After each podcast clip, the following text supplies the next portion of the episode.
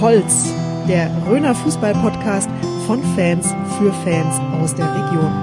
Präsentiert von der Saale Zeitung und der Mediengruppe Oberfranken.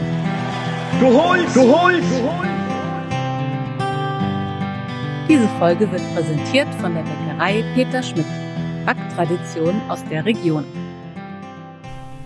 Ja, herzlich willkommen zu einer neuen Ausgabe von Du Holz, der Röner Fußball-Podcast in der Sommerpause, will ich es jetzt fast mal nennen. Äh, Jürgen, leidest du schon unter Entzugserscheinungen? Nö, ehrlich gesagt nicht. Ich bin immer mal ganz froh, wenn mal Pause ist. Ich brauche das auch, wegen Abschalten. Die äh, jüngste Folge ging ja um die Relegation. Da haben wir ja nochmal äh, emotionalen äh, Overkill gehabt, wo es richtig rund ging. Und jetzt hat, ist mal ein wenig weniger ja, ich brauche das mal zum Durchschnaufen und ja, klar, jetzt auch in der Sportredaktion die ein oder andere Meldung, die kommt rein. Auch natürlich zum Podcast, wie jetzt zum Beispiel vom Frank Geier haben wir eine Rückmeldung bekommen auf die Sendung mit dem André Nagelsmann. Und da hat der Frank Geier erwähnt, dass der André Nagelsmann ein begnadeter Tänzer wäre, der auch schon Elvershausen fürs Männerballett getanzt hat auf ABBA-Musik. Yeah. Äh, und das hat dann der Frank Geier uns eben verraten, dass man das dann doch äh, durchaus nochmal erwähnen könnte, dass der André Nagelsmann sich eben auch auf eine flotte Sohle versteht.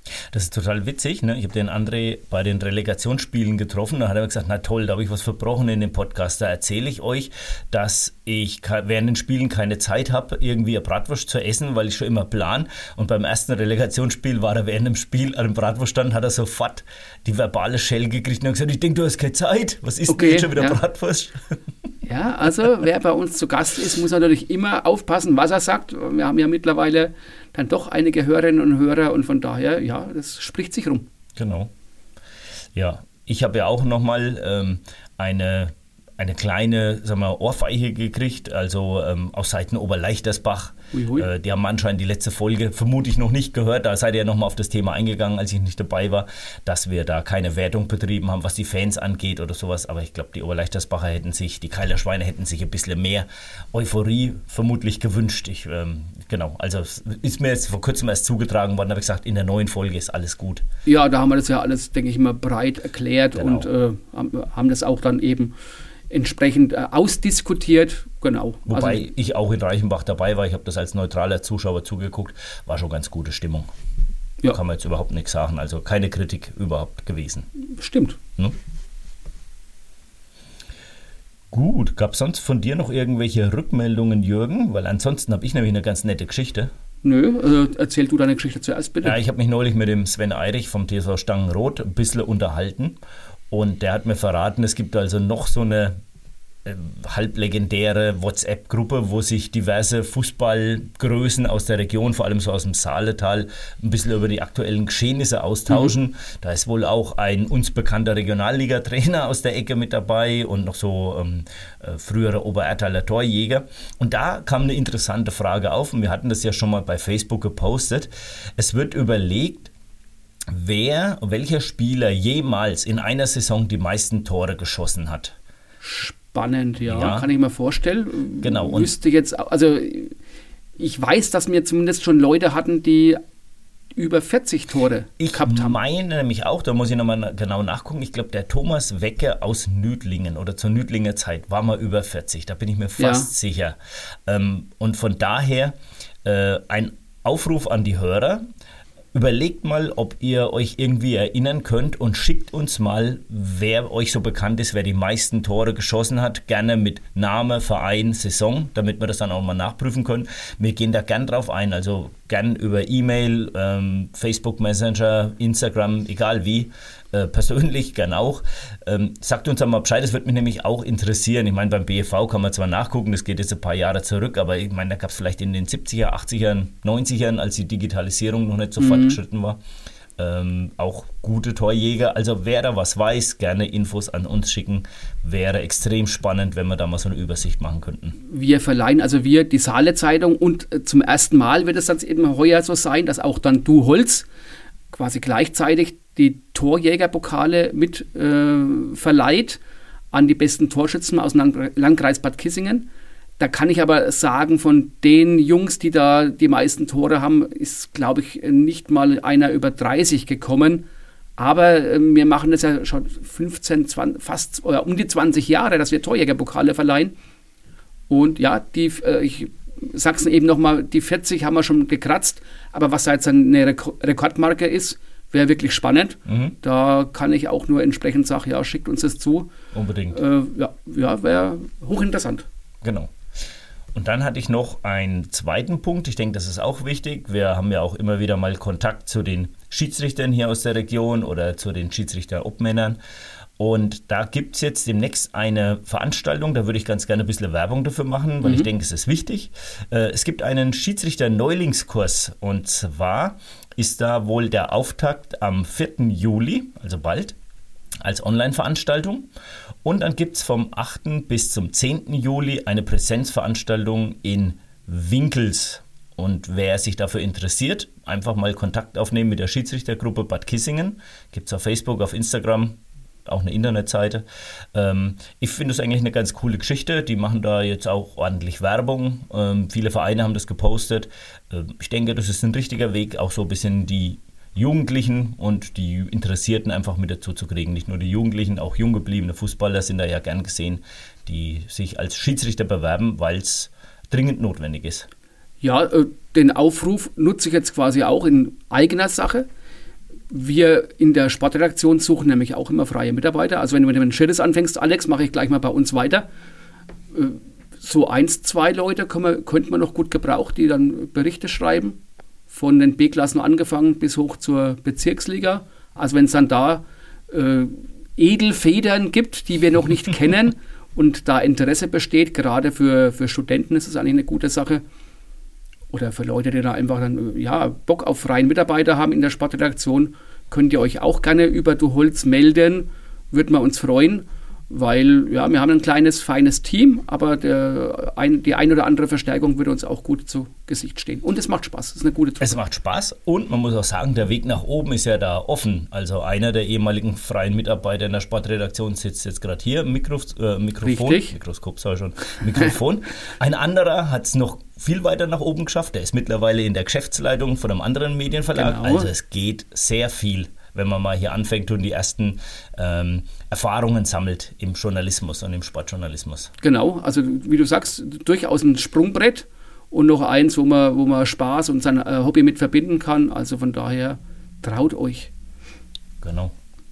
Ja, apropos Trauen, Alex, ich habe neulich eine Einladung bekommen, also eine Einladung was zum Veröffentlichen und das war die Einladung vom FC Westheim. Die haben nämlich geschrieben, dass sie eben am 9. 10. Juli die Hammelburger Stadtmeisterschaft ausrichten. Jetzt einerseits nichts Spektakuläres, aber durch diese ganze ja, Corona-Scheiße, sag ich mal, sind ja genau solche Stadtmeisterschaften echt ganz selten geworden. Vor allem Jugendturniere, Alex, da bist du besser ja. informiert. Da hatten wir früher eigentlich jedes Wochenende in der Sommerpause irgendwelche Jugendturniere. Ich jetzt ganz, ganz selten, ab und zu mal U7, DSV Wolbach hat da mal was gemacht. Ja, aber, aber ansonsten kriege ich nichts mehr mit. Doch, es ist, also wir haben einige Einladungen bekommen, das habe ich gesehen bei uns über den äh, okay. äh, Jugendverteiler. Einige Vereine aus, ich meine, Riedenberg, dann ähm, Schondra, im ähm, Kreuzberg Cup oder so ähnlich gab es da auch was. Mhm. Also es, da, da gibt schon einiges. Die Frage ist halt einfach, ob es zustande kommt, das weiß ich jetzt ja. auch nicht. Ich kann jetzt bloß da von meiner Erfahrung sprechen. Also wir haben am 17. Juli zum Beispiel den Zehe Cup in Wolbach. Ja, genau, was, das ja. sind wir gerade am Planen und das findet nämlich im Rahmen, und daher passt im Rahmen des Großgemeindepokals Burkhard Roth statt. Mhm. ich meine, das ist ja der DFB-Pokal äh, für die Fans in der Rhön, muss ja, man genau. ganz ehrlich sagen, in der Marktgemeinde. Und das läuft wieder und das hat auch letztes Jahr stattgefunden. Da waren auch echt viele Leute da, weil es jeder genossen hat, dass wieder mal Fußball war. Also ganz Aber du war, ich denke, äh, da gibst du mir recht, dass wirklich früher diese Jugendfußballturniere waren, gab es so, so viele. Ja, ja, klar. Äh, und jetzt da hast du nur noch ganz wenige Standorte, wo sich trauen und wo es dann durchziehen. Mhm. Das, ja, ich bin mal gespannt. Gut, es ist natürlich noch wenig Zeit. Wir sind ja erst am Anfang des Sommers was da noch auf uns zukommt. Aber ja, freuen wir uns wirklich an über jede, über jede Veranstaltung für unsere Jugend. Ja, das stimmt, aber man muss halt auch sagen, es wird gerade so ab, sagen wir mal, ab U15 wird es echt schwierig, ja. weil es gibt nicht mehr so viele Mannschaften. Ne? Also wo du früher quasi aus einer Gemeinde, aus einer Stadt schon ein eigenes Richtig. Turnier machen konntest, äh, sind das ja alles SGs, also da musst du jetzt echt schon große Kreise ziehen. Ne? Ja, man sitzt allein bei uns, wenn wir Jugendfußballtabellen veröffentlichen, da hast du jetzt irgendwie U17, ich glaube noch irgendwie eins, zwei Ligen vielleicht. Genau. Und, äh, genau. Ja, was du sagst, das ist einfach, wird, wird gibt dünner. einfach deutlich weniger und von daher, genau. wo soll es denn herkommen? Stimmt. Eben. Gut. Ähm, wir haben auch ein bisschen Forschung oder Statistik betrieben, Jürgen, zum Podcast. Vielleicht magst du dazu was sagen. Wir sind ja jetzt knapp ein Jahr genau. am Markt. Äh, knapp ein Jahr am Markt. Es war Anfang Juli 2021. 9. Juli, ich weiß es noch 9. Juli, genau. okay. 9. Juli. Wo wir unsere erste Sendung hatten mit der Annika Graser damals und das hat dann der Josh, unser Soundmaster, zum Anlass genommen. Der hat ja da eben über sein Portal, nenne ich es einfach mal, eben Möglichkeiten zu gucken, wie viele Leute uns hören und äh, was wir da für äh, Follower, User und weiß der Herr was haben. Und äh, da hat er uns verschiedenes Zahlenmaterial zur Verfügung gestellt, unter anderem, dass wir seit unserem Beginn mit unserem Fußball-Podcast tatsächlich 21.000 Downloads haben. Äh, die, äh, diese 21.000 Downloads entfallen auf 12.000 verschiedene IP-Adressen. Also ich finde das irre, ja, ehrlich gesagt. Absolut. Absolut, ja. Dauerhafte Abonnenten knapp 10.000. Was auch eine unglaubliche Zahl ist. Wenn wir am Anfang, kannst du dich noch erinnern, als wir das erste Mal darüber gesprochen haben, haben wir gesagt, naja, wenn wir irgendwann mal dreistellige Abrufzahlen haben, dann sind wir glücklich. Ja, ich präzisiere das einfach mal. Wir haben gesagt, wenn wir so 300 bis 500 Hörerinnen und Hörer haben, sind wir absolut zufrieden. Aktuell sind es 1100, die uns im Durchschnitt hören. Also im mhm. Prinzip das Dreifache von dem, was wir uns so erwartet haben. Also auch da echt nochmal ein ganz, ganz fettes Dankeschön an die Community. Absolut. Und ich meine, ähm, das sieht man ja bei den Social-Media-Kanälen. Also wir haben jetzt 641 Follower auf Insta und knapp 1200 Freunde auf Facebook. Mhm. Ähm, und das ist halt einfach für unseren, sagen wir mal, regional stark eingegrenzten Pod Podcast ist das natürlich schon eine geniale Geschichte. Ne?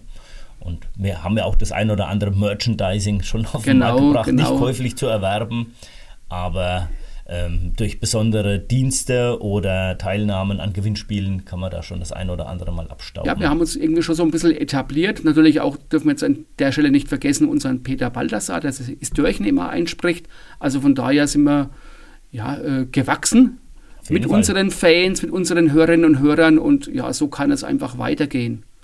Und ja wir bekommen ja dann eben auch über unsere Community auch immer wieder interessante Infos, Alex. Und mhm. da kannst du mal anfangen, was uns so alles erreicht hat. Genau, ich wollte nämlich gerade sagen, äh, genug des Eigenlobs. ja, hast du recht. äh, genau, wir haben eben mitbekommen, dass der Florian Dietz, äh, müsste ein Strahlunger sein, mhm, oder zumindest genau, beim FC, FC Strahlung gespielt hat, ist jetzt beim FC Köln 2, war er schon die ganze Zeit, war glaube ich auch mal ausgeliehen nach Unterhaching. Ja. Und ist jetzt aber wieder zurück und hat einen Vertrag wieder bekommen. Bei der Profimannschaft. Bei der Profimannschaft, ja, natürlich. Tolle genau. Sache, äh, Strahlunger Bub jetzt beim FC. Ja, für dich besonders. Für mich besonders, ja, bin genau. mal gespannt, ob Anthony das Wasser reich kann. Ja. äh, ja, natürlich tolle Karriere und äh, womöglich auch mal jemand, den man hier in, uns in unserem Podcast vorstellen könnte als Gast. Genau, absolut. Lieber erster FC Köln, äh, schöne Grüße hier aus Bad Kissingen. Ich habe die Anfrage an die Presseabteilung geschickt. Man wollte sich mit mir in Verbindung setzen, das ist nicht passiert. Also okay. hier, so geht's nicht. Ja, ja, da hast du natürlich recht. Das also, so geht's nicht. Da lieber FC Köln, wenn du das hörst, bitte melden. bitte melde dich. Gut, und dann gibt es auch noch eine News von einem uns sehr bekannten Fußballtrainer, vom Werner Dressel. Oh ja, Ex-Profi, war zuletzt in Rannungen, beim FV Rannungen und ist jetzt bei der SG Senfeld. Mhm. Schweinfurter Kreisligist, also ist quasi dann der Klasse treu geblieben ja, da haben wir ja auch mit Spannung erwartet, wo es den Werner hinzieht. Er hat natürlich einen Meganamen in der Region. Fast überraschend, dass er dann eben in Rannungen ja, nicht mehr weitermachen durfte. Und jetzt mit Senfeld, äh, die haben jetzt so mit Mühe und Not die Klasse gehalten, das habe ich so ein bisschen mitbekommen. Mal gespannt, was der Werner da für eine Arbeit leistet. Jedenfalls, er hat es ja nicht weit, wohnt ja in Hambach, also im Landkreis Schweinfurt meines Wissens. Mhm. Und von daher mal gucken, was wir über den Werner dann zu hören bekommen in Richtung Senfeld. Ja, und auch ein Gesicht des Erfolgs vom TSV Steinach ist der Michael Voll. Mhm. Ähm, da kam ja so ein ganze, ganzer Schwung von jungen Wilden damals und dann begann ja der Aufstieg bis in die Kreisliga, der dieses Jahr, sagen wir mal, je geendet ist. Ja, schade. Ja. Ein bisschen, ja, schade. Aber ähm, was ich da so vernommen habe, wollen die da, vor allem der Michael Voll als Trainer, äh, an Bord bleiben und ähm, auch nicht einfach jetzt so gehen und ich habe da das Zitat gelesen, also äh, das war es noch nicht. Das, ähm, ne, ja, ich glaube, hat er sich wirklich ähm, mit dem, äh, also erstmal überlegt, ob er da weitermacht, was Neues macht und dann eben genau, was du sagst, wohl dann doch entschieden mit dem Abstieg, dass er sagt, so will ich nicht gehen. Äh, das genau, was, mhm. das war es noch nicht. Womöglich hätte er sich einen neuen Verein gesucht, wenn sie die Klasse gehalten hätten und so auf ein neues sind genau. wir mal gespannt, was er dann in der Kreisklasse bewirken kann. Aber auf alle Fälle haben die ja auch einen gewachsenen Kader. Also die spielen mit Sicherheit dann oben mit. Ja, und ich meine, die Kreisklasse ist ja mittlerweile auch echt eine Top-Liga. Also ja. da macht sicherlich Spaß nächste Saison, wenn ich da die Mannschaften sehe. Das haben wir ja auch schon in der letzten Folge, glaube ich, sogar genau. auch dann eben entsprechend äh, kommuniziert, dass Kreisklasse Rhön 1 äh, echt eine coole Liga ist. Ja, definitiv. Ja, ich mache mal nahtlos weiter, Alex. Mhm. Äh, Personalien habe ich mitbekommen, der Tobi Strobel, ehemals FC05 Schweinfurt, äh, Trainer der Regionalligamannschaft, auch schon hier zu Gast gewesen im Podcast mit dem Tobi Wahler, äh, mit dem Doc, genau. der Doc und der Coach, war auch eine sehr lustige Sendung. Und der Tobias Strobel äh, wird jetzt der neue Trainer beim FC Augsburg 2, ebenfalls Regionalliga, also wird dann eben äh, wieder auf seine Schweinfurter treffen. Und das Interessante für uns ist, dass ja in Augsburg der Benny Brust, ein Oberertaler, der ist da eben Videoanalyst. Das heißt, der Tobi Strobel und der Benny Brust, also Oberertal, werden dann eben künftig Vereinskollegen. Mhm. Und ja, mal gucken. Benny Brust haben wir ja auch schon äh, hier in die Sendung eingeladen. Der hat auch immer wenig Zeit. Da hoffen wir, dass es über kurz oder lang äh, mal, mal klappt. Und dann äh, wäre es natürlich spannend, äh, inwieweit die beiden sich kennenlernen und mit, äh, miteinander zu tun haben haben wir schon einen Titel für die Folge, dann, wenn der Tobi Strobel da jetzt Kollege ist, dann kann man sagen, der Coach und das Auge. ja, genau, wir könnten äh, Part 2 machen. Ja, genau. Im Tobi Black ja. äh, entwickelt sich ja eine Serie irgendwie. genau, äh, Rambo gibt es ja auch vier, fünf äh, Sachen.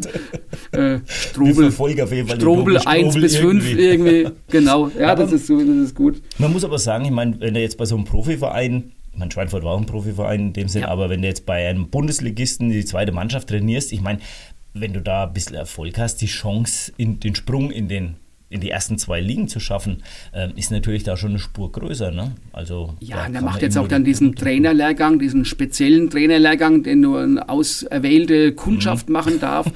und äh, wie du sagst, das ist, denke ich mal, für den Tobi, äh, ist ja auch ein feiner Keil, mit Sicherheit ein, ein, gutes Sprungbrett, zu sagen, okay, wenn er dann da gute Arbeit leistet, entweder beim FC Augsburg selber vielleicht mal in die verantwortliche Position äh, oder dann eben halt ein anderer Profiverein mhm. ab Liga 2 aufwärts. Genau.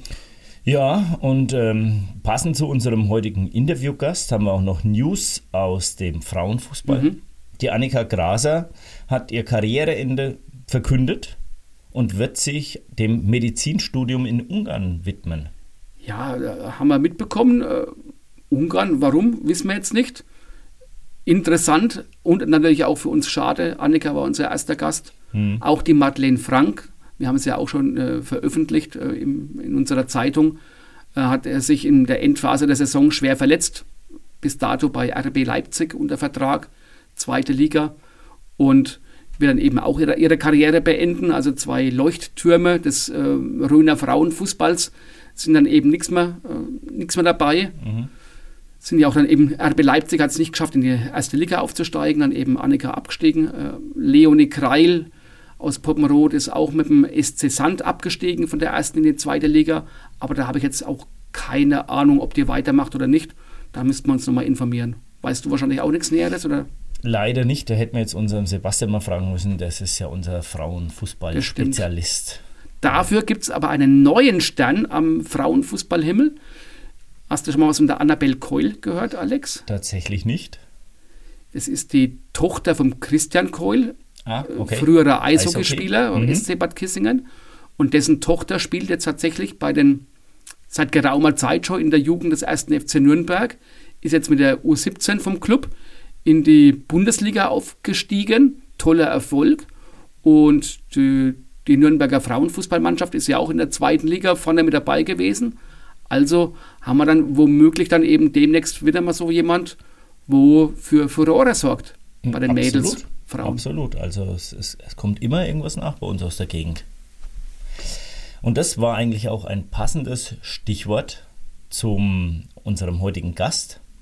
Äh, wir haben heute eine junge Fußballspielerin aus Schondra, gebürtig aus Schondra, im Interview mit Sebastian Schmidt und mit mir, und zwar die Lea Schneider. Man kann jetzt einfach sagen, das ist ein Schondra-Duo. Unser Sebastian Schmidt ist ja aus Schondra, die Lea ist gebürtig aus Schondra. Von daher wünschen wir viel Spaß im Interview. Das Interview wird Ihnen präsentiert von Rhön Optik und Akustik. Hören Sie gut oder verstehen Sie häufig schlecht in Gesellschaft oder am Fernseher? Ihre Ohren werden Augen machen mit Rhön Optik und Akustik. Kostenloser Hör- und Sehtest mit Beratung und großer Auswahl an modernen Hörgeräten und modischen Brillen. Rhön Optik und Akustik finden Sie in Burkhard Roth am Marktplatz, barrierefrei, mit Parkplätzen direkt vor der Tür. Ja, hallo Lea, schön, dass du heute bei uns im Podcast bist. Ähm, auch mit dir wollen wir natürlich in unserer Aufwärmrunde ins Frageneckle gehen, aber vorher möchte ich den Hörern noch sagen, die Lea hatte eine kleine Erkältung und die Stimme ist deswegen ein bisschen angekratzt, also von daher nicht wundern. Aber trotzdem müssen wir uns warm machen, das nützt alles nichts. Erste Frage: Frankfurter grüne Soße oder fränkische Bratwurst? Ähm, tatsächlich gar nichts von beiden. Ich mag weder grüne Soße noch esse ich Fleisch. Also ich esse nichts von beiden. Haben wir schon mal den perfekten Einstieg. Appleboy oder Kreuzbergbier? Ähm, Und jetzt erzähl nicht, dass du keinen Alkohol trinkst. ich trinke gelegentlich Alkohol, aber wenn, müsste ich mich tatsächlich für den Apfelwein entscheiden. Das Stadion am Brentano-Bad oder das Waldstadion? Vielen vielleicht auch bekannt als Deutscher Bankpark, aber ich mag lieber die alten Bezeichnungen. Auf jeden Fall der Deutsche Bankpark. Warum? Ja, weil es einfach größer ist und wenn der mehr gefüllt ist, ist die Stimmung einfach besser als in dem kleinen Brentano-Bad. Kopfball oder Dribbling? Auf jeden Fall Dribbling. Okay, das heißt, du bist lieber im, du gehst lieber ins 1 zu 1? Ja, ja, durch meine Größe auch bedingt, glaube ich. Oh ja, das hat ja nichts zu sagen. Kommt auf die Sprungkraft an. Das stimmt natürlich. Rechtsfuß oder Linksfuß? Hm, ich würde sagen beidfüßig, aber ich glaube doch, dass der rechte stärker ist als der linke. Und zum Abschluss unserer Aufwärmrunde dein bekanntester Handykontakt. Hm, Daniel Halfer, der auch gleichzeitig mein Berater ist. Ah, Der bei Köln gespielt hat, Kaiserslautern. wollte ich gerade sagen, 1860, Kaiserslautern, ja. Ah, Ja. okay. Interessant. So, ich hoffe, wir sind warm. Sebastian? Ich bin ja hier beim Podcast manchmal für die seriösen Fragen zuständig. Also wollen wir das jetzt mal auch so probieren, ob ich das auch kann. Ähm, ja, Lea, eine Frage, die ich dir schon ein paar Mal in den letzten Jahren gestellt habe. Wie geht's dir jetzt eigentlich? Hm, mir geht's ganz gut. Ähm, ich glaube, dass ich mit der Verletzung gut vorangeschritten bin. Ähm, dass ich jetzt auch in den letzten Zügen bin meiner Verletzung. Von daher kann ich mich nicht beklagen. Du hast jetzt ja mittlerweile tatsächlich drei Kreuzbandrisse hinter dir. Hat man nach so einer ganz langen Leidenszeit überhaupt noch Lust auf die Reha? Mm, Ich würde sagen, es gibt immer so Reha-Phasen, wo man mehr Bock hat und weniger Bock. Wenn es gut läuft, wenn man merkt, man hat keine Probleme, dann macht es mehr Spaß. Wenn man natürlich wieder in so ein Loch fällt, ist der Spaß nicht ganz so groß, aber ich denke, ich meister das ganz gut.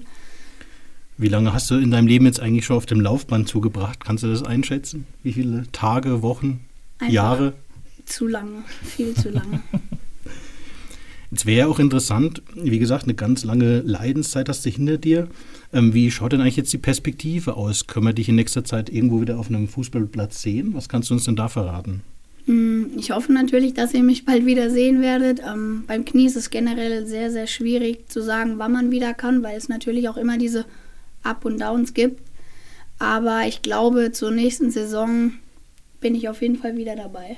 Du bist wieder dabei, aber wir haben gehört jetzt vor ein paar Tagen, dass du nicht in Frankfurt kicken wirst nächste Saison. Das stimmt, ja. Ich werde zu Schott Mainz wechseln, zur neuen Saison. Okay.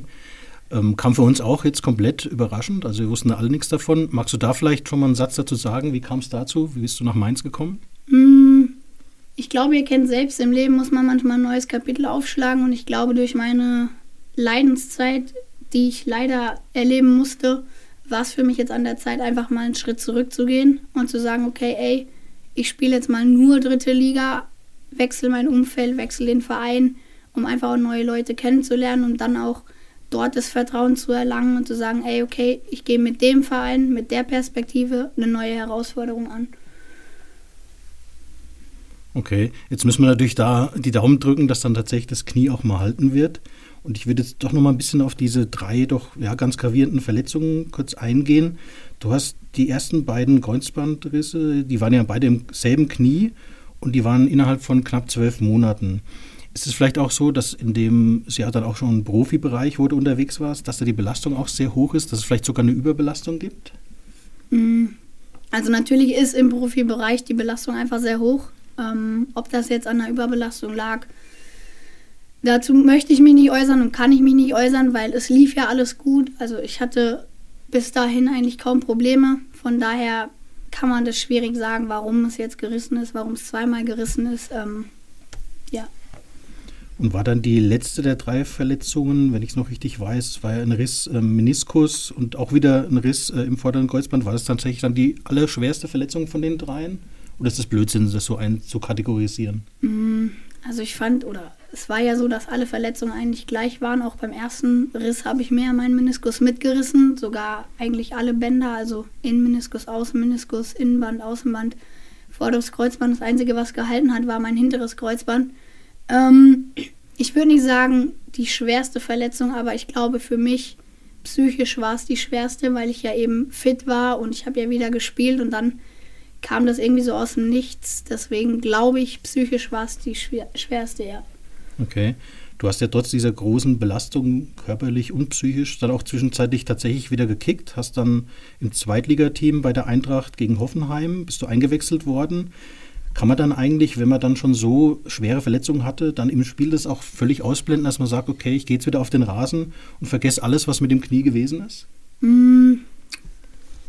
Sag mal so, also man hat schon ab und zu mal wieder so den Gedanken, okay, hält das Knie, aber ich glaube, dass ich durch die Reha-Phase, wo ich auch auf dem Reha-Platz Platztraining haben durfte mit dem Ball, wo ich dann auch im Training bei der Mannschaft war, einfach die Sicherheit bekommen habe und gezeigt bekommen habe, okay, ey, ich kann wieder spielen ähm, habe ja dann auch in Grünberg gegen Jena spielen dürfen und da auch sozusagen mein Comeback gefeiert.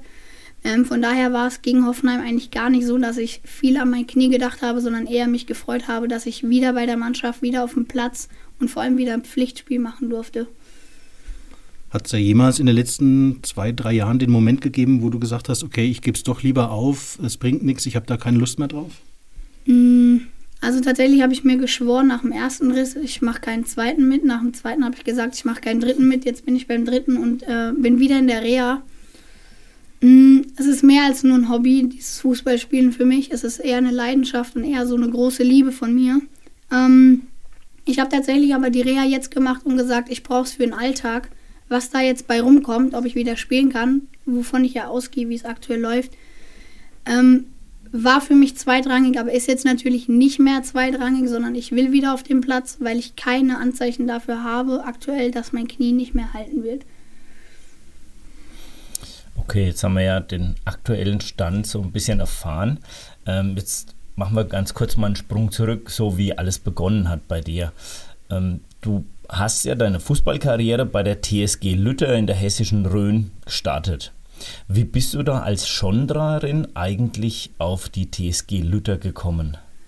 Ähm, ja, also ich habe ja bei Schondra gespielt in der Jugend ähm, und da ist man ja oft auf Turniere gefahren und da war mein damaliger Trainer von Lütter eben auch und hat mich so ein bisschen, ich sag mal, gescoutet oder beobachtet und kam dann mit meinen Eltern in Kontakt und meinte halt, hier hast du nicht mal Lust zu einem Training zu kommen, weil der war auch Regionalauswahltrainer in Fulda damals. Und dann, ja, wie es so war, ist man da halt hingefahren und er war dann von Anfang an überzeugt von mir und wollte halt unbedingt, dass ich nach Hessen wechsle. Ähm, das habe ich ja dann auch getan. Und dadurch, dass er dann Trainer von Luther wurde, bin ich eigentlich mit ihm nach Luther gegangen. In, in welchem Alter oder in welcher Altersklasse in der Jugend war das, als du dann mit den Jungs gekickt hast? Wahrscheinlich noch sowas U13, ne? Sowas in der ich meine, ich bin. Die U10 habe ich noch in Chandra gespielt. Ich glaube, zum Alter U13 bin ich nach Hessen, ja. ungefähr. Und wie war das dann damals so mit den, mit den ganzen Jungs ähm, im Team? Ich nehme an, es waren hauptsächlich Jungs, ist ja meistens so im Jugendbereich. Ähm, konntest du dich da gut durchsetzen oder hat man das dann schon oder hast du selbst dann auch schon gemerkt, dass du eigentlich bei denen ganz gut mithalten kannst und ähm, dass du dich da von niemandem verstecken brauchst? Mm, ja, man hat schon gemerkt, dass man schon mithalten kann. Also es war jetzt nicht so, dass ich sage, ich konnte nicht mithalten. Ähm, es war eher sogar eine gute Förderung für mich, weil die Jungs eben körperlich stabiler sind und alles aber es war schon gut für mich. Jetzt bist du ja hier die einzige im Studio, die von sich behaupten kann, dass sie einen Europameisterschaftstitel geholt hat. Und zwar damals mit der U17-Nationalmannschaft. Ähm, bist aber auch ganz kurzfristig nachnominiert worden. Beschreibe uns doch mal, wie das damals im Jahr 2017 gelaufen ist und wie du überhaupt von der Nachnominierung erfahren hast. Ja, also wie du schon sagtest, wurde ja nachnominiert. Ähm, ich saß zu Hause mit meiner Mutter und einer Freundin und auf einmal kam der Anruf, ähm, Lea, du musst morgen nach Prag fliegen, du wirst nachnominiert. Und dann habe ich gedacht, es wäre ein schlechter Scherz und meinte so, stimmt das wirklich? Also die Teammanagerin von der Nation hat mich angerufen. Sie meinte so, ja, ja, Flug ist gebucht, morgen geht's los. Und dann warst du natürlich erstmal geschockt und tatsächlich muss ich gestehen, am Anfang wollte ich gar nicht hin, weil ich so dachte, alleine fliegen dahin, um Gottes Willen. Ähm, aber ja, zum Glück habe ich es gemacht. Ich habe den Koffer abends gepackt. Meine Mutter hat mich morgens zum Flughafen gefahren nach Frankfurt. Der Flieger wurde ja quasi schon gebucht und dann ging es ab nach Tschechien. Okay, und dann heißt, du bist dann in die Mannschaft hineingeworfen worden und warst dann plötzlich bei einem, bei einem Turnierteam mit dabei. Genau, ja, also die Mannschaft war ja schon vor mir in Tschechien. Ich bin dann angekommen im Hotel, dann wurde ich direkt in den Teambesprechungsraum gelotst, wo dann eine Besprechung war. Dann ging es direkt ins Training. Also ich war dann quasi, ich musste sofort da sein, ja. Nach dem Wechsel zum ersten FFC Frankfurt ähm, hast du ja in der Main-Metropole das FFC-Internat und die Karl von Weinberg-Schule besucht, um das Abi zu machen. Ähm, ist dir das schwer gefallen, in so jungen Jahren schon so komplett von zu Hause auszuziehen oder gab es da auch manchmal Heimweh? Ja, also Heimweh gab es auf jeden Fall. Ich meine, ich war da ja 16 ich wurde ja dann 17.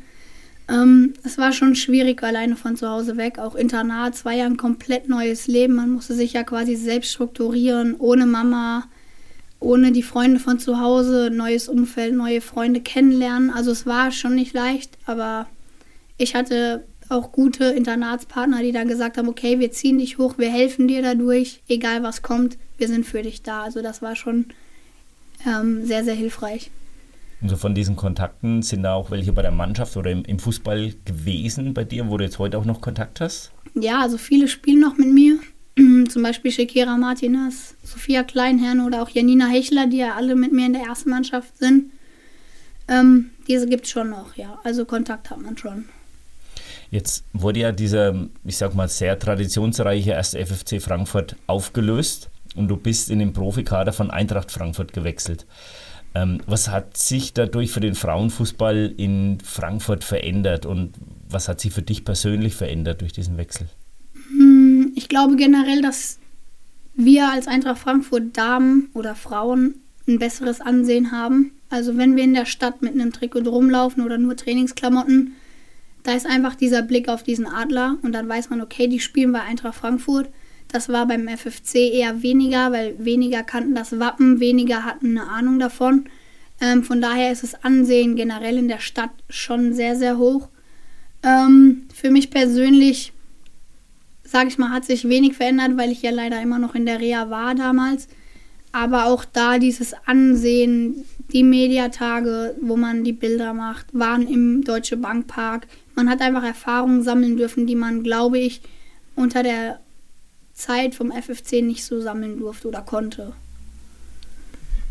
In Frankfurt war es ja so, dass über Jahre eigentlich ja, dort so das Epizentrum des Frauenfußballs war. Also gerade der FFC, der hatte ja glorreiche Zeiten erlebt, war eigentlich ja, über Jahre auch führend im Frauenfußball. Und das hat sich ja nur krass geändert. Im Moment ist ja eigentlich ja, Wolfsburg an der Spitze überhaupt nicht wegzudenken. Die Bayern geben eigentlich auch ganz gut Gas und die zwei Teams dominieren ja die Liga so ein bisschen nach Belieben, kann man sagen.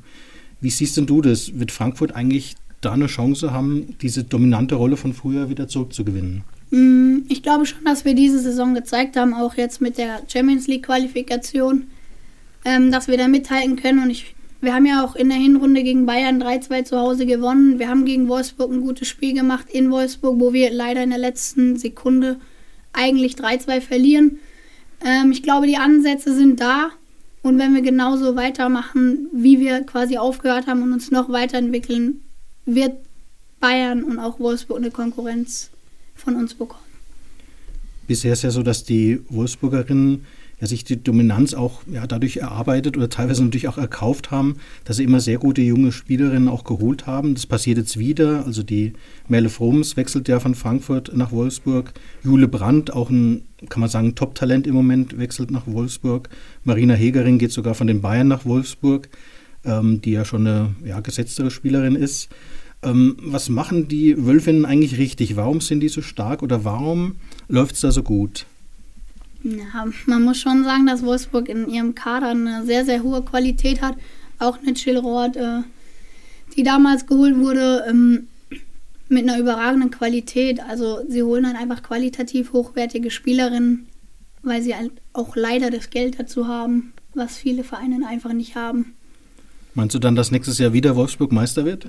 Ich hoffe es natürlich nicht. Ich hoffe, dass die Eintracht und auch die anderen Mannschaften sich so verstärken, dass Wolfsburg einen Konkurrenzkampf hat. Und wie ich schon erwähnt habe gerade, ich glaube, man hat in der Saison gesehen, dass alles möglich ist, zumindest von den Plätzen 1 bis 5. Ähm, von daher hoffe ich auf ein spannendes Meisterschaftsrennen. Okay, gut. Wir haben uns gerade jetzt so in der letzten Folge auch sehr damit beschäftigt, wie Fans und Zuschauer so im ganzen Fußballumfeld äh, unterwegs sind und haben uns jetzt auch so ein bisschen Gedanken gemacht über die Zuschauer und die Fans beim Frauenfußball. Nun war es so, dass unlängst gab es einen großen Rekord, da waren 91.553 Zuschauer im Camp Nou in Barcelona, haben dort das Viertelfinal Champions League Spiel äh, von Real Madrid gegen Barcelona verfolgt. Und sogar als dann im Halbfinale Wolfsburg gekommen ist, wo man ja denkt, hm, Wolfsburg, interessiert es die Spanier überhaupt, waren tatsächlich noch mehr Zuschauer da. Es waren dann 91.648. Der Rekord ist also sofort wieder geknackt worden. Allerdings ist es in Deutschland so, ähm, ich war ja mit Jürgen in letzter Zeit auch ein bisschen im Frauenfußball so unterwegs, auch so in den Stadien. Ähm, in Deutschland ist man weit, weit weg von solchen Zahlen. Warum ist das so? Schwierig zu sagen. Ich glaube aber trotzdem, dass wir jetzt zum Beispiel bei der Eintracht auch in unserem letzten Spiel, wo wir gewinnen mussten, um die Champions League Quali zu erreichen, mit einem Zuschauer, also mit einer Zuschaueranzahl von 4500 auch einen guten Schnitt hatten. Ähm, ja, ich glaube einfach, dass in den anderen Ländern viel mehr Werbung gemacht wird und viel mehr dieser Frauenfußball repräsentiert wird als eventuell in Deutschland. Aber ich glaube trotzdem, wenn man die Entwicklung zum Beispiel von unseren Zuschauerzahlen sieht, trotzdem eine Entwicklung da ist. Es braucht halt jetzt Zeit und auch irgendwie auch mal eine Unterstützung. Meinst du, gibt es jetzt irgendwas, was man verändern könnte oder verändern müsste, dass man jetzt einfach mehr Aufmerksamkeit auf den Frauenfußball legen kann? Ich glaube, wir hatten schon sehr, sehr viel Aufmerksamkeit und auch durch die Männer, durch die Vorstände, die dann auch immer wieder gepredigt haben, auf Deutsch gesagt, hier kommt doch zu den Frauen. Es wurde in dem Stadion, selbst bei den Männern, da wo wir ja auch oft waren, um zuzuschauen, immer wieder gesagt, unsere Frauen spielen da und da. Ähm, die haben schon viel getan, aber man kann ja nicht die Leute zwingen, dahin zu kommen. Im Endeffekt ist es ja jedem selbst überlassen, ob er jetzt das Spiel von uns guckt oder nicht. Ich könnte mir vorstellen, dass es da vielleicht wieder mal irgendeinen Titel, sei es auf Nationalebene oder auch mal Mannschaftsebene, wie jetzt bei den Herren der Eintracht Frankfurt, wo wir später nochmal dazu kommen, dass es auch nochmal so ein bisschen Schub geben würde. Kann man natürlich auch nicht erzwingen, aber finde ich, merkt man schon, dass, äh, dass mit diesen Titeln die Aufmerksamkeit irgendwie steigt. Ja, auf jeden Fall. Ich, ich hoffe mir, oder ich erhoffe mir, dass wir jetzt durch die Champions League Quali höhere Zuschauer einfach bekommen, höhere Zuschauerzahlen weil es ja doch ein Erfolg ist. Die Männer spielen Champions League, wir spielen Champions League. Man hat ja jetzt schon so einen kleinen Titel und zu sagen, ey, wir können Erfolg haben, aber wir brauchen auch die Unterstützung der Fans. Mhm. Wir hatten ja mit der Annika Graser und mit der Madeleine Frank schon zwei Fußballerinnen hier im Podcast, ähm, die auch in den oberen Ligen mitspielen. Ähm, kennst du die beiden zufälligerweise persönlich? Nee, tatsächlich nicht. Ähm, als Jena aber in Frankfurt gespielt hat, ähm, bin ich nach dem Spiel kurz zu Annika und habe mit ihr einen kurzen Smalltalk gehalten, aber mehr auch nicht. Die Annika ist ja mit dem FC Karl Jena sofort wieder abgestiegen ähm, in die zweite Bundesliga. Im Team von Jena gibt es eigentlich keine einzige Spielerin, die sich voll auf den Sport konzentrieren kann. Die Madeleine Frank äh, hängt jetzt ihre Fußballschuhe nach einem Syndesmoseriss an den Nagel.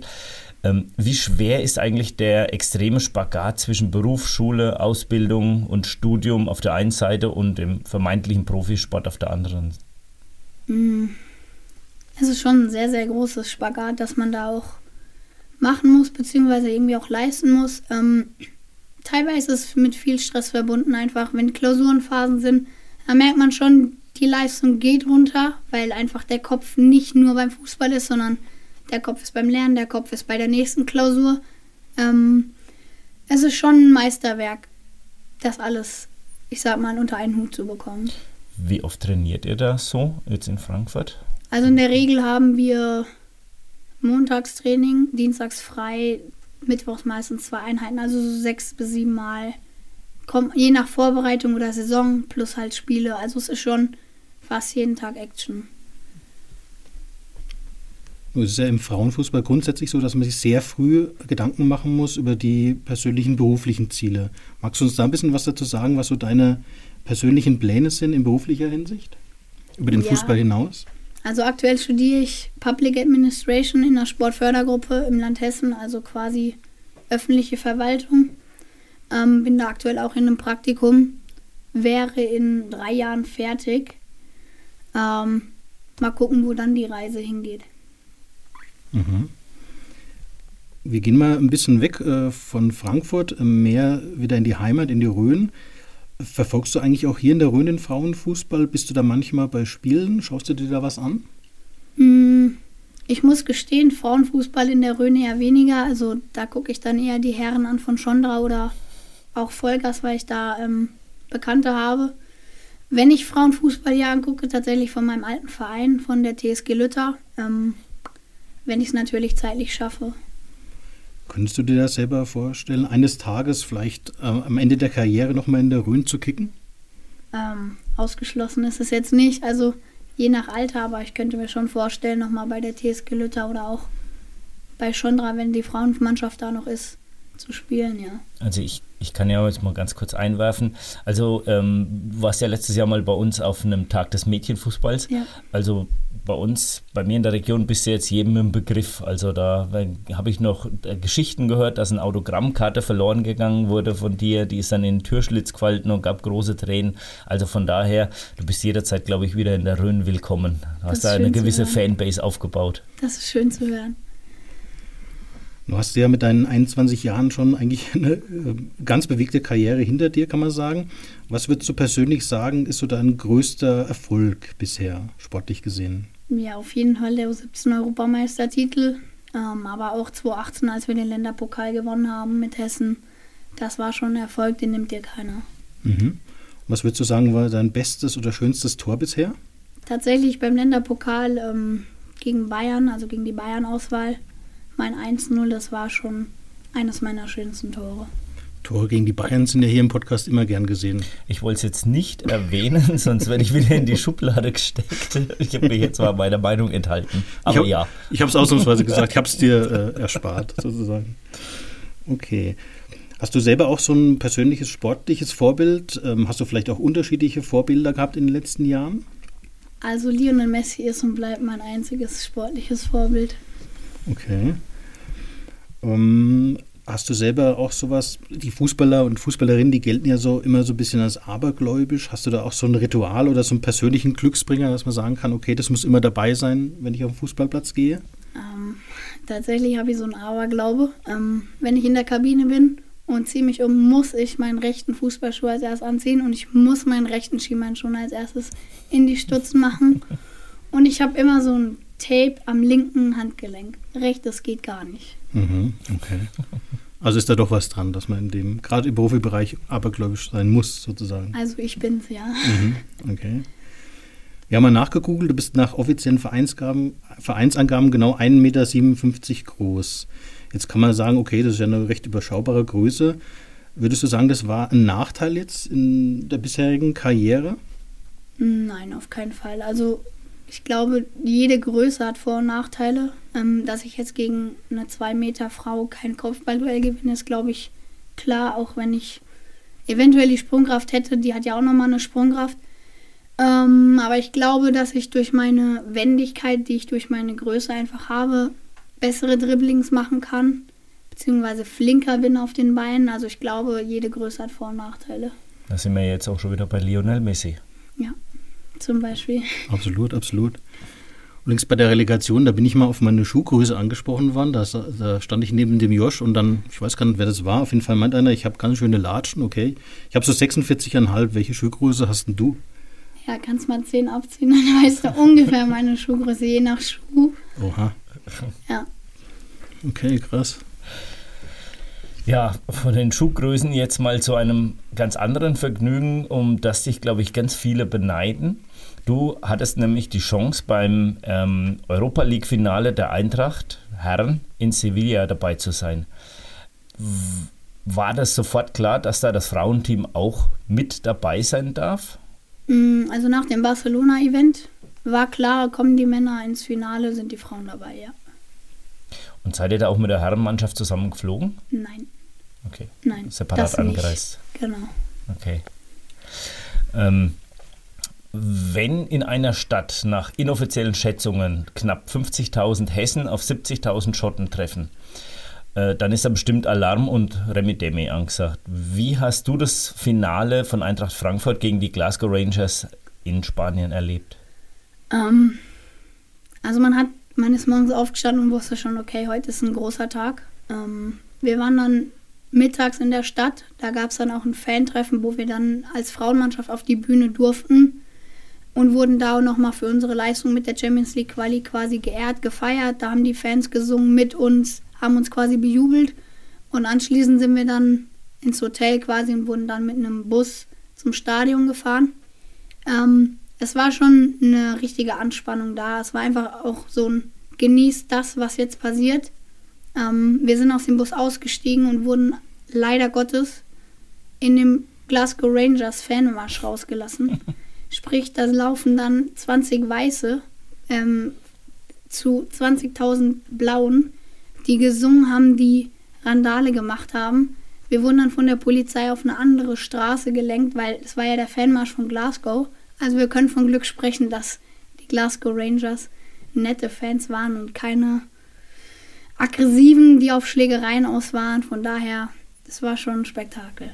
Okay, ja, das hätte ich den Rangers-Fans jetzt auch nicht zugetraut. Dass Mir die zum dann, Glück. Ja. Aber du hast gesagt, ihr wart auf dieser Fanmeile. Mhm. Da habe ich jetzt im Internet Videos gesehen. Warst du da auch dabei, als Tankard die berühmte Hymne Schwarz und Weiß wie Schnee gesungen hat? Es war. Ich sage immer, man kann nicht beschreiben oder nicht mal annähernd beschreiben, wie man selbst gefühlt hat in dem Moment. Es war die Hölle. Es war ja brutal heiß, aber alle hatten Bock auf dieses Finale. Die haben schon mittags gesungen. Du wusstest, heute Abend passiert was Großes. Was ja dann noch letztendlich passiert ist. Ja. Es, es gab ja nicht nur positive Seiten, sondern ähm, man hat ja auch Berichte gesehen, dass bei, wie du gesagt hast, großer Hitze, 30 Grad, stundenlang keine Getränke, gereicht wurden oder an Getränke rangekommen ist. Ähm, Eintracht Frankfurt hat später die Organisation in Sevilla auch ein bisschen kritisiert und ähm, eine Aufklärung des sogenannten Wassereklats gefordert. Ähm, Kritik gab es wohl auch am geringen Fassungsvermögen von dem ähm, Mickey Mouse Stadion, wie es bezeichnet wurde, mit rund 40.000 Plätzen. Hat man da so überhaupt was mitbekommen vor Ort? Mm, also zu der Organisation und dem Einlass auf jeden Fall. Ähm, wir standen eine Stunde beim Einlass, bis wir überhaupt im Stadion waren. Und es war ja Mittagshitze gefühlt. Also es war brutal warm. Es gab keine Getränke. Und die Polizei hat immer so Absperrungen gemacht, wo so 10, 20 Leute durchkamen und dann wurde wieder zugemacht. Ähm, und durch dieses Stehen in dieser prallen Hitze hat man schon auch geschwitzt und gab auch schon, glaube ich, Kreislaufzusammenbrüche dann. Zum Glück nicht bei uns, aber es war ätzend. Aber nichtsdestotrotz, all die negativen Seiten, du hast ein Mega-Spiel erlebt. Wie waren denn deine Nerven im Elfmeterschießen? Äh, waren die auch so stark wie von den Spielern auf dem Platz oder konntest du bei dem Drama überhaupt zuschauen? Also ich habe zugeschaut, aber ich hatte nicht so starke Nerven wie die ähm, Jungs oder die Männer auf dem Platz. Tatsächlich konnte ich beim Boré Elfmeter kaum zuschauen. Also ich habe eher so meine Hand vor meine Augen gehalten, habe gehofft, bitte jubelt alle. Ähm, es war schon Krimi. Wie, wie habt ihr dann gefeiert? Gab es da auch irgendwie noch eine Party hinterher, wo dann vielleicht auch irgendwie die Männer nochmal aufgetaucht sind? Ja, also wir waren danach in so einem Club, ähm, wo die Männer dann auch kurz hinkamen, wo so ein bisschen alle Mitarbeiter waren. Ähm, und wir waren quasi oben mit den Männern. Also es wurde nicht getrennt und gesagt, die Männer sind was Besseres, sondern die Männer und Frauen waren quasi in so einer Etage, wo nur die auch hin konnten. Und unten waren halt alle Mitarbeiter und dann wurde halt, ich sag mal, ein bisschen gefeiert. Der Europapokal war auch da, also es war jetzt nicht so, dass die Männer dann was Besseres waren, sondern es war eher, okay, wir sind alle Eintracht Frankfurt. Das heißt, du durftest auch mit dem legendären Martin Hinteregger ein bisschen feiern. Ja, ja, den, den habe ich live gesehen, ja, der war fleißig am Feiern. Das kann ich mir gut vorstellen. Ich denke, das war ein schönes Abschlusswort, Lea. Vielen Dank für das Gespräch, dass du dir die Zeit genommen hast an deinem eng getakteten ähm, ja, Kalender, dass wir ähm, ein paar Minuten von dir gewinnen konnten. Vielen Dank für deinen Besuch und viel Erfolg für die weitere Zukunft. Ja, vielen Dank auch. Hat mir sehr viel Spaß gemacht und vielen Dank. Balthasars Histörchen wird präsentiert von Labo Clean. Wir sind so vielfältig wie unsere Jobs. Egal ob Labor, Verwaltung oder IT.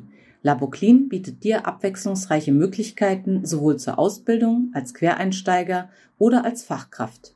Werde Teil unserer Laboclean-Familie und bewerbe dich online unter www.laboclean.de.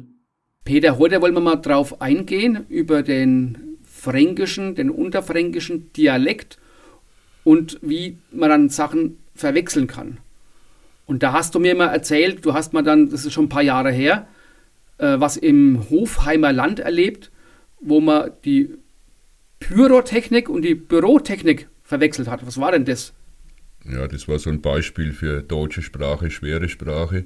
Da war ein Relegationsspiel im Hofheimer Gebiet und es hat ein Schiedsrichter aus der Neustädter Gruppe gepfiffen. Und der hat mir dann erzählt, dass er beim Eintreffen an der Kasse ein Stadionheft vorgefunden hat, das also jeder Zuschauer bekommen hat und das der veranstaltende Verein extra gedruckt hatte. Und da war auf der zweiten Seite gestanden, es ist strikt verboten, Bürotechnik einzusetzen. Also das wirklich mit äh, Bertha, äh, also wie das Büro, in genau. dem man sitzt und schreibt. Und, genau. Okay. Ja.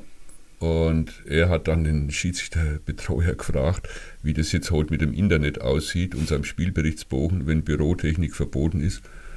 Und er hat ihn ganz erstaunt angeguckt und hat also gar nicht gewusst, was er mit dieser Frage anfangen soll, weil er auch der Meinung war, das ist also alles in Ordnung und sagt, natürlich ist Internet vorhanden. Also das hat mit dem, was da im Stadionheft steht, überhaupt nichts zu tun. Okay. Ja, ganz toll. Ja, und hast dann du schon mal vielleicht Probleme gehabt als äh, passionierter Zigarrenraucher, nicht, dass dann dir einer Vorwürfe macht? Du würdest hier pyromäßig unterwegs sein, wenn es dauernd so bei dir ja, äh, glimmt und qualmt äh, zuletzt, und raucht. Zuletzt äh, in Rannungen beim Spiel kam der stellvertretende Bezirksspielleiter Bindrim auf mich zu. Oho, hört, hört. Ja, mit dem hatte ich ja schon mal, das haben wir auch schon mal im Podcast erwähnt, der dann als Zigarrenschiedsrichter bezeichnet wurde. Der kam auf mich zu und sagt, also du müsstest doch eigentlich wissen, dass Pyrotechnik verboten ist.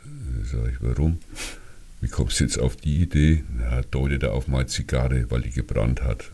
Ja, und hat dann aber selber gelacht. Also Zigarre ist erlaubt, gilt nicht als Pyrotechnik und auch da, nicht als Bürotechnik. Da sind wir froh und es seid ihr auch gegönnt. Ja, das war's mit einer neuen Folge von Du Holz, der Röner Fußball-Podcast in der Fußball-Sommerpause. Wir bleiben aber für euch trotzdem immer am sprichwörtlichen Ball. Und wir freuen uns natürlich nach wie vor auf eure Rückmeldungen, zum Beispiel zu unserem Aufruf für die Torjäger. Schickt uns da die Infos über alle möglichen Kanäle, E-Mail, duholz.podcast.gmail.com, Facebook, Instagram. Ja, und dann freuen wir uns, wenn wir da ein paar Daten gesammelt haben, die wir dann in nächster Zeit mal besprechen können. Und ansonsten, auch in der Sommerpause gilt nach wie vor, wir müssen ja morgen alle wieder auf die Arbeit.